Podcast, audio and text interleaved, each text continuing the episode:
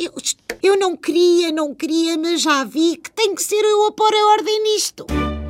Credo, estava eu tão bem no campismo como eu convém a aproveitar o setembro, que agora é o melhor mês. E esta gente nem eleições sozinhos são capazes de fazer. E... Arre! Quer ver mais? É que nem me deixam estar em lua de mel e... Como se diz agora nas revistas que eu tenho estado lua de mel como eu Gouveia coisas bonitas que temos feito. Ele a arranjar o portátil e aquela televisão portátil que a gente temos na tenda. Eu a lavar uma lucita ou outra.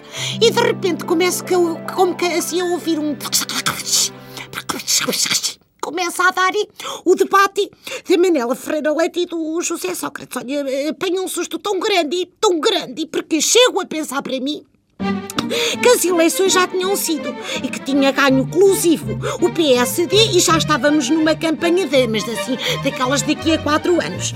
Porque o meu querido engenheiro Sócrates mais parecia um político da oposição, com o retrato da doutora Ferreira Leite numa mica, cheia de, de post-its, ali a massacrá-la, a massacrá-la, a massacrá-la com perguntas difíceis. A querida da, da dona Manuela Ferreira Leite, que nem um papelito tinha à frente, a levar com elas realmente no totiço, a pescar assim os olhitos de sono, que só conseguia abrir a boca para se justificar de medidas que ela própria tomou. Estava tudo realmente trocado. Bom, enervei-me de tal maneira que agarrei no meu porte-moedas e vim direitinho à TSF.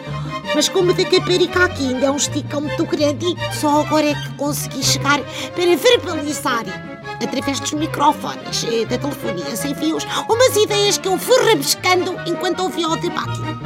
Ora, muito. Muito se falou sobre este debate ser decisivo, por ser o chamado o debate do centrão. Pois eu acho que este centrão é mais tipo vidrão para reciclagem de ideias políticas. Se não vejamos, certo que não sabiam fazer o debate. Isso Estava combinado. Agora, era preciso transformar aquilo no trivial pursuit. Porque para mim era só perguntas para queijinho. Ai, quem fez as portagens da Creli? Quem fez as cicutis?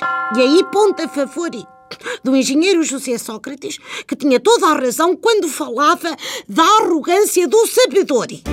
É que realmente a doutora Manuela Ferreira Leite tinha vantagem porque é pessoa licenciada. Coisa que o engenheiro já sabe muito bem que aquilo do canudo, enfim. E bem se queixou o pobre do engenheiro o tempo todo. Ai, não estou a perceber e não estou a perceber, mas isso é um problema que ele tem com as Manuelas em geral. Não está a apanhar o que é que opõe, está bem, está. Bom, cala-te, Rosete. Bom, a seguir, ponto a favor da doutora Ferreira Leite, porque engenheiro Sócrates foi claramente favorecido. E digo isto claramente porque a querida da Clara de Souza era só miminhos para o atual primeiro-ministro.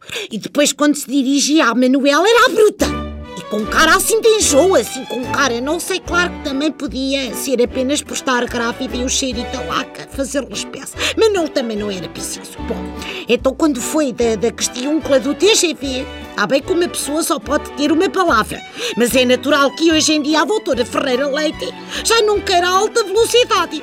Onde é que já se viu uma senhora daquela idade a gostar de andar na esgalha? Credo, ela ficava mal. Quando se é mais nova, bons tempos, é que se gosta dessas maluqueiras. Bem, assim sendo, só me falta dizer quem é que eu acho que ganhou o debate. Quem ganhou o debate? O Erlender agora punhas assim também pratos ou assim, pronto. Foi, olha para mim, foi o Reinaldo Serrano quando ele se pôs antes do debate a mostrar os acipipes que iam dar às pessoas e a apontar então com o dedito assim esticado para uma folha A4 afixada numa porta com o nome da doutora Ferreira Leite. E a dizer, e como podem ver, o camarim da líder do PSD está devidamente identificado. Olha, eu pus-me logo aos gritos, já ganhou, já ganhou. Sem dúvida foi realmente a melhor coisa do debate. Bom, quanto aos candidatos, levam um empate e depois resolvam lá isso no dia das eleições eu cá estarei para dizer-te as minhas. Beijinho muito grande.